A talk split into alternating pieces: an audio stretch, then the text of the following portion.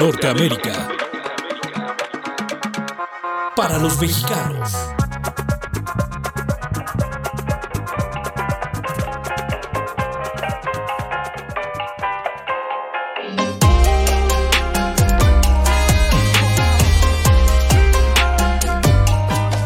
Y tratando todos estos temas de educación y de cultura y de superación, me fue muy sorprendente una noticia de esta semana que acaba de pasar, particularmente del 23 de mayo, porque hay un chico de nombre Luis Fernando Suárez, él es originario de San Juan del Río y vive en Atlanta, tiene 45 años. Se convirtió en el primer migrante del que se tiene conocimiento explícito y formal y oficial por parte del consulado en Atlanta, de que se graduó chicos y chicas vía larga distancia en la Universidad Nacional Autónoma de México. Muchas felicidades para Luis Fernando, es un notición porque pues sí se puede, si se quiere y pues la universidad está traspasando fronteras. Hace mucho que busca una internacionalización. Ella tiene 14 sedes en cuatro continentes y pues ahí medio va dando tumbos. De pronto se sabe que hay pues situaciones complejas por el tema de presupuesto. Ha habido una reducción importante en el presupuesto en los últimos años, pero sobrevive y está graduando a gente que ¿Cómo te sientes de tu alma mater, Rodrigo? Pues la verdad que sí, muy contento, porque no solo por pertenecer a ella, sino por este todo este esfuerzo que hacen de, extender el conocimiento más allá de, México. Eh, y, la verdad que todas estas sedes dan oportunidad o hasta segundas oportunidades a los, la gente que vive allá, que crece allá o que se fue a trabajar allá y tienen la oportunidad de poder este, estudiar y, continuar sus grados de estudio. Y es un esfuerzo enorme, y te lo digo precisamente también por pertenecer a ella, es un esfuerzo enorme hablando económicamente, ¿no? Entonces sí, es un esfuerzo enorme y, qué, qué, bueno eh, esta, noticia, felicidades. Sí, exacto, es como para andarlo cantando con bombo y platillo, a ver si se animan a pasearlo por toda la ciudad de Atlanta. Estaría padrísimo. a ver, hay que lanzar ese reto. ¿Nos pasean a Luis Fernando Suárez o qué? Pero bueno, chicos, Luis Fernando se fue ya, él, él hizo el bachillerato en México. Pero pues quienes no tienen el bachillerato también está esa oportunidad porque también hay un bachillerato en línea en la Universidad Nacional Autónoma de México y quienes no tengan tampoco eh, la secundaria están pues estos programas de INEA, del Instituto Nacional de Educación para los Adultos. Nunca es tarde. Y pues bueno, eh, yo creo que lo importante de estudiar tenemos que tenerlo eso muy claro. No es hacer dinero, el hacer dinero hay otros métodos quizá más rápido, aunque también puede ser y puede ayudar por mucho a esto. Eh, sabemos que Luis Fernando, gracias a que hizo su, eh, tesis, sus investigaciones con base en una empresa en Atlanta por, porque eso le exigía a la universidad que fuera e investigara cómo hacer negocios allá, pues ahora es parte de esa empresa, están muy contentos, no decimos el nombre de la empresa porque pues por unos, unos asuntos ahí relacionados con, los papeles, pero eh, lo que sí es que él se siente mucho más seguro, eh, realizado, esto está nuevecito. Y pues qué mejor que él nos lo cuente y que, y que nos diga de viva voz de qué se trata todo este logro y este éxito que me quito el sombrero.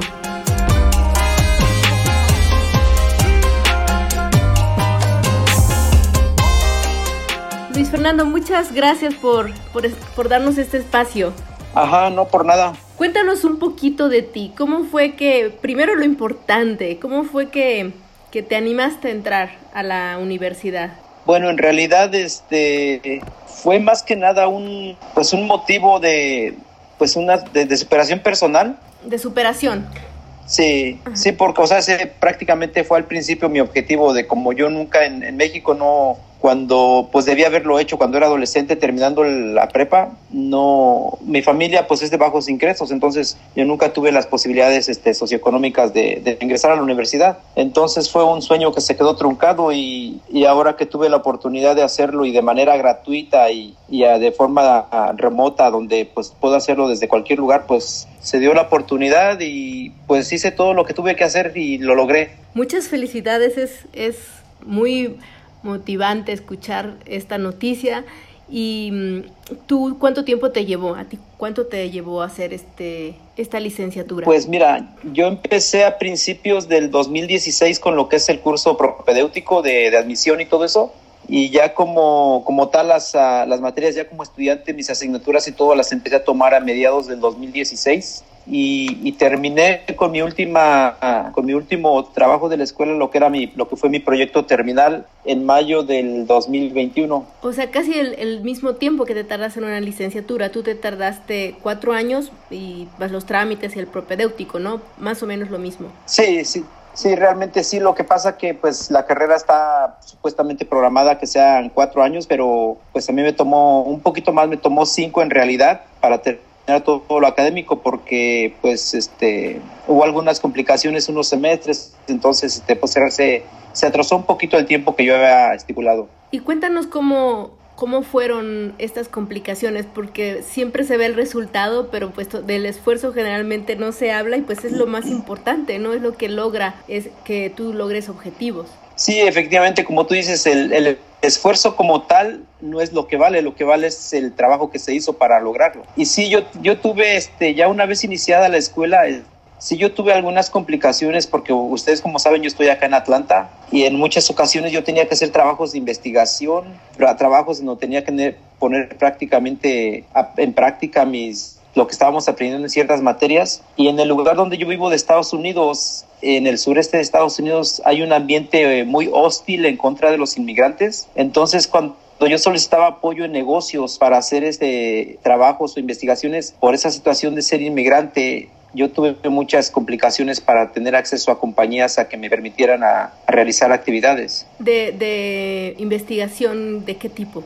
Sí, por decir como cuando nos, eh, en algunas materias como mercadotecnia, que nos decían, pues tiene que contactar un negocio que les permita hacer algún, alguna pequeña investigación de cómo, cómo son sus este, operaciones y ese tipo. Entonces, es como la mayoría de las, obviamente, los negocios que están acá son americanos, eh, había un poco ese, ese estigma de que, oh, el que está solicitando hacer esto es un inmigrante. Entonces, este, eso eso fue un poquito de problema para algunas actividades que tuve que realizar, pero pues al final de cuentas la realicé. ¿Y cómo venciste este reto? ¿Cómo convenciste algún negocio de hostil que había en algún momento? No, pues este, se tienen que tocar varias puertas. Hasta afortunadamente no todo, no todo mundo tiene esa percepción de los inmigrantes. Uh, hay otros, hay otras personas, otros negocios que sí te abren las puertas, pero pues tienes que andar tocando muchas puertas hasta que encuentres la que te dice, no, no hay problema, aquí puedes hacer tus ejercicios o tu investigación, lo que sea. Y en tu caso, esa puerta que se abrió sobre qué era. Cuéntanos un poquito de ese negocio. Uh, bueno, la, la, más importante, la más principal fue el último cuando hice mi proyecto terminal. ¿De tesis? Este, sí, sí, la, sí, la tesis que le llaman, pero te digo, en, en, este caso nuestra carrera pues se llama proyecto terminal, porque no es una tesis como tal, es este es prácticamente un plan de intervención que tenemos que hacer en una empresa que nos da permiso de, de hacer un análisis administrativo eh, y ya una vez este, obteniendo los resultados del análisis administrativo, eh, la falla que se encuentre, eh, tenemos que, que, crear o dar una idea de mejora, una propuesta de mejora para el negocio o la empresa, lo que, lo que nos permita hacer el proyecto terminal. Y, y, en eso se trabaja a lo largo de un año, dos semestres, y este y al final pues tú haces la propuesta, lo que piensas que es, lo que piensas que puede corregir el problema que identificaste y lo propones a la empresa y todo. Entonces de eso se trata el proyecto terminal. Ya, ¿y, y cómo es que te enteraste que había esta oportunidad de estudiar una licenciatura a larga distancia? Ah, fue por medio de, del consulado de aquí de Atlanta, del consulado mexicano aquí en Atlanta.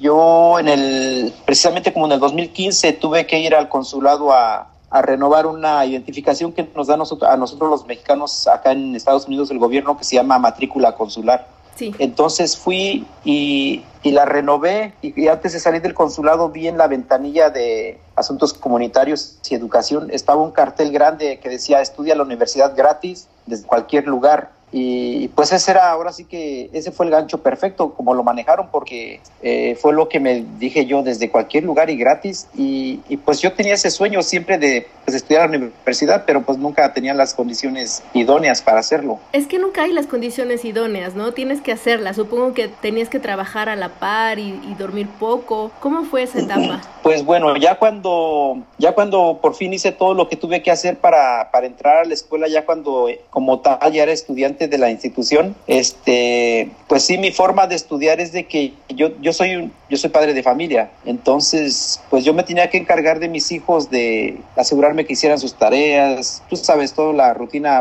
diaria de una familia, y ya cuando ellos terminaban a, las nueve y media, diez de la noche con sus cosas, es cuando yo empezaba con lo mío, alrededor de las diez de la noche empezaba con mis actividades, entraba a mi aula y todo, y pues eso era diario, de lunes, o sea, todos los días. ¿De 10 entre a qué 10 de la noche, de 10 a, pues depende qué tanta carga tuviera de actividades, pero normalmente eran a la una, una y media de la mañana. A veces que cuando ya se me estaban llegando las fechas de vencimiento para entregar materia, este, trabajos, pues hay veces que en, o- en muchas ocasiones me llegué a quedar ahí nomás dormido en el escritorio.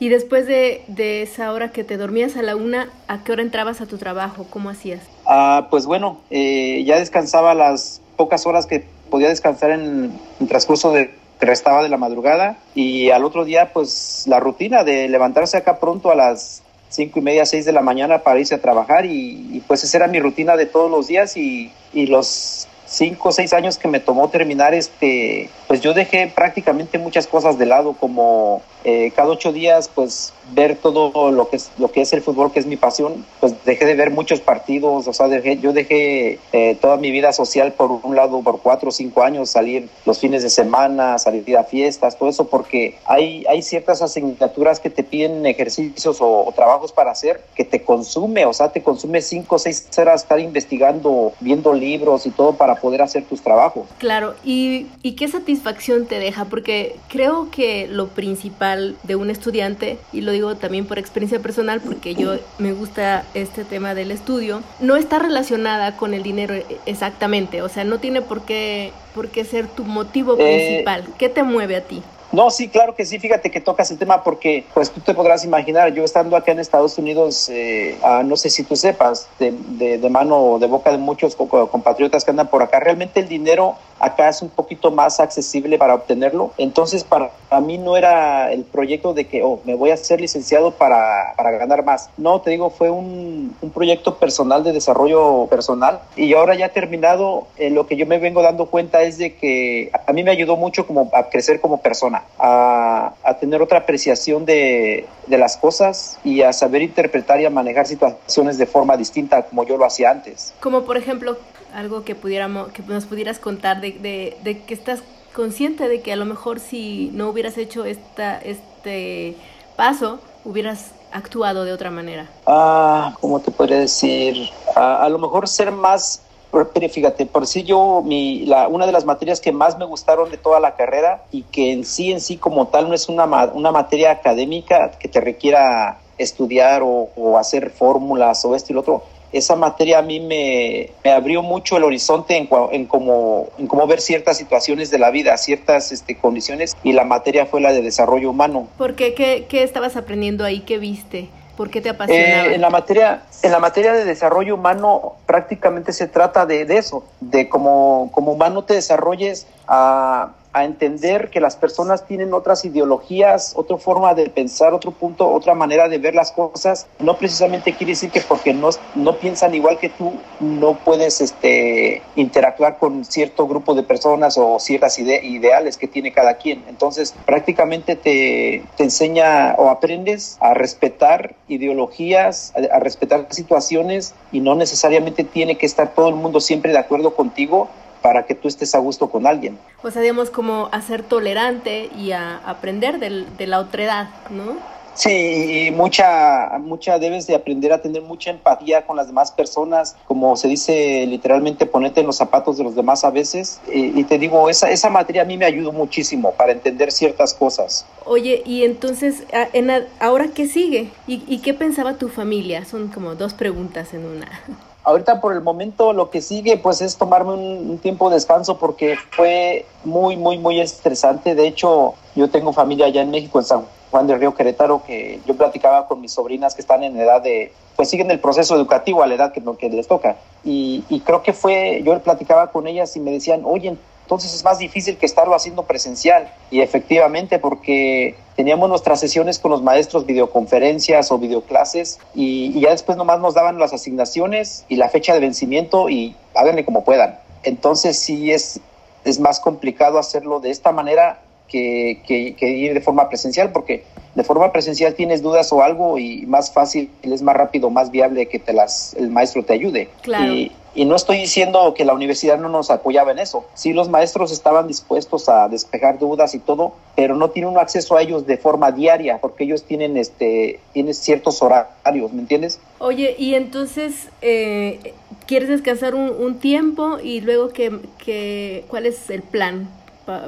Ay, pues no sé, a estas alturas de la vida, bueno, yo tengo 45 años, este, no, pues para mí sería difícil yo en este momento decidir después de todo lo difícil que pasé para, para culminar la carrera que dijera yo, no, pues quisiera hacer una maestría. Obviamente me gustaría porque a mí siempre me ha ayudado, me ha gustado, perdón, como dices tú, prepararme y estudiar. Pero, híjole, sería complicadísimo porque no, sí me costó bastante, muchísimo esfuerzo poder hacer esto.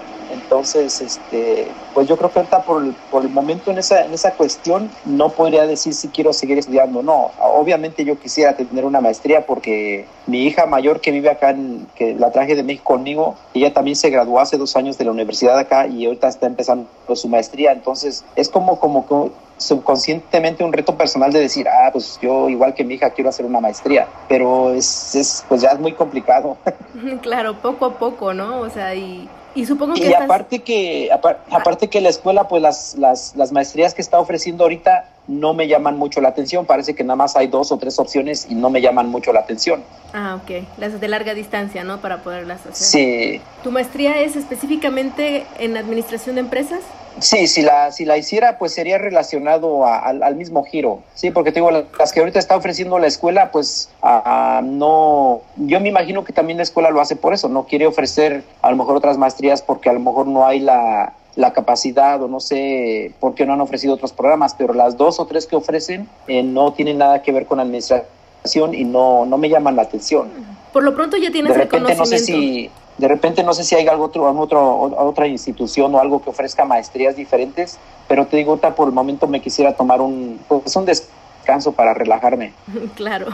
Oye, y mientras ya tienes el conocimiento, ¿no? Para aplicarlo, lo, eh, la administración. Sí, no, realmente créeme que hay muchas personas que en México eh, y también acá en Estados Unidos saben de la escuela, investigan un poco de la escuela y por como saben que pues no tiene mucho tiempo, 10 años, eh, en, en, en, varias ocasiones muchas personas, principalmente en México, me han dicho, no, pues es la Universidad Patito, pero créeme que de eso no tiene nada porque cuando entras y empiezas a tomar tus clases como tal y, y de lo que se trata, dices tú, eh, esto no está patito.